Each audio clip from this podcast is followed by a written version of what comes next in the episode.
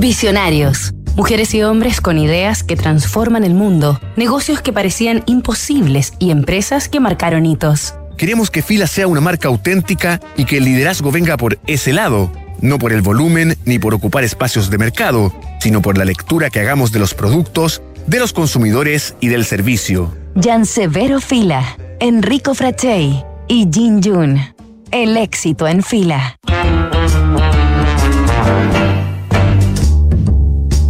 Semana en Visionarios estamos conociendo la historia de la marca deportiva Fila a través de la vida y obra de los grandes hombres que han construido la compañía en sus 112 años de historia.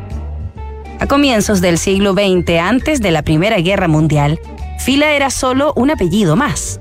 Lo llevaban Jan Severo, nacido en 1882, y su hermano Ettore, tres años menor, quienes vivían a los pies de la cordillera de los Alpes, al norte de Italia, en una localidad llamada Biela, entre las ciudades de Turín y Milán.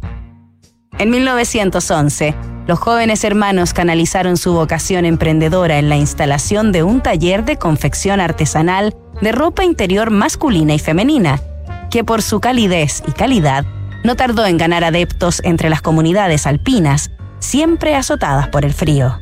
También elaboraron materias primas para la industria textil de la región, cuya resistencia y durabilidad elevó aún más la reputación del negocio de los hermanos, que en un comienzo fue llamado simplemente Fábrica de Prendas de Biela. La producción de abrigadoras primeras capas hizo popular el trabajo de los fila entre montañistas y esquiadores, y así la empresa fue dando un giro hacia el ámbito deportivo.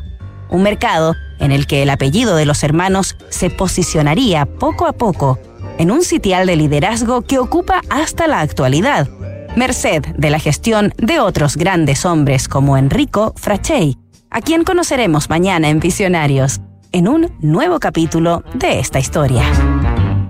¿Te preocupa la reforma previsional? ¿La jornada de 40 horas o el cambio en las gratificaciones?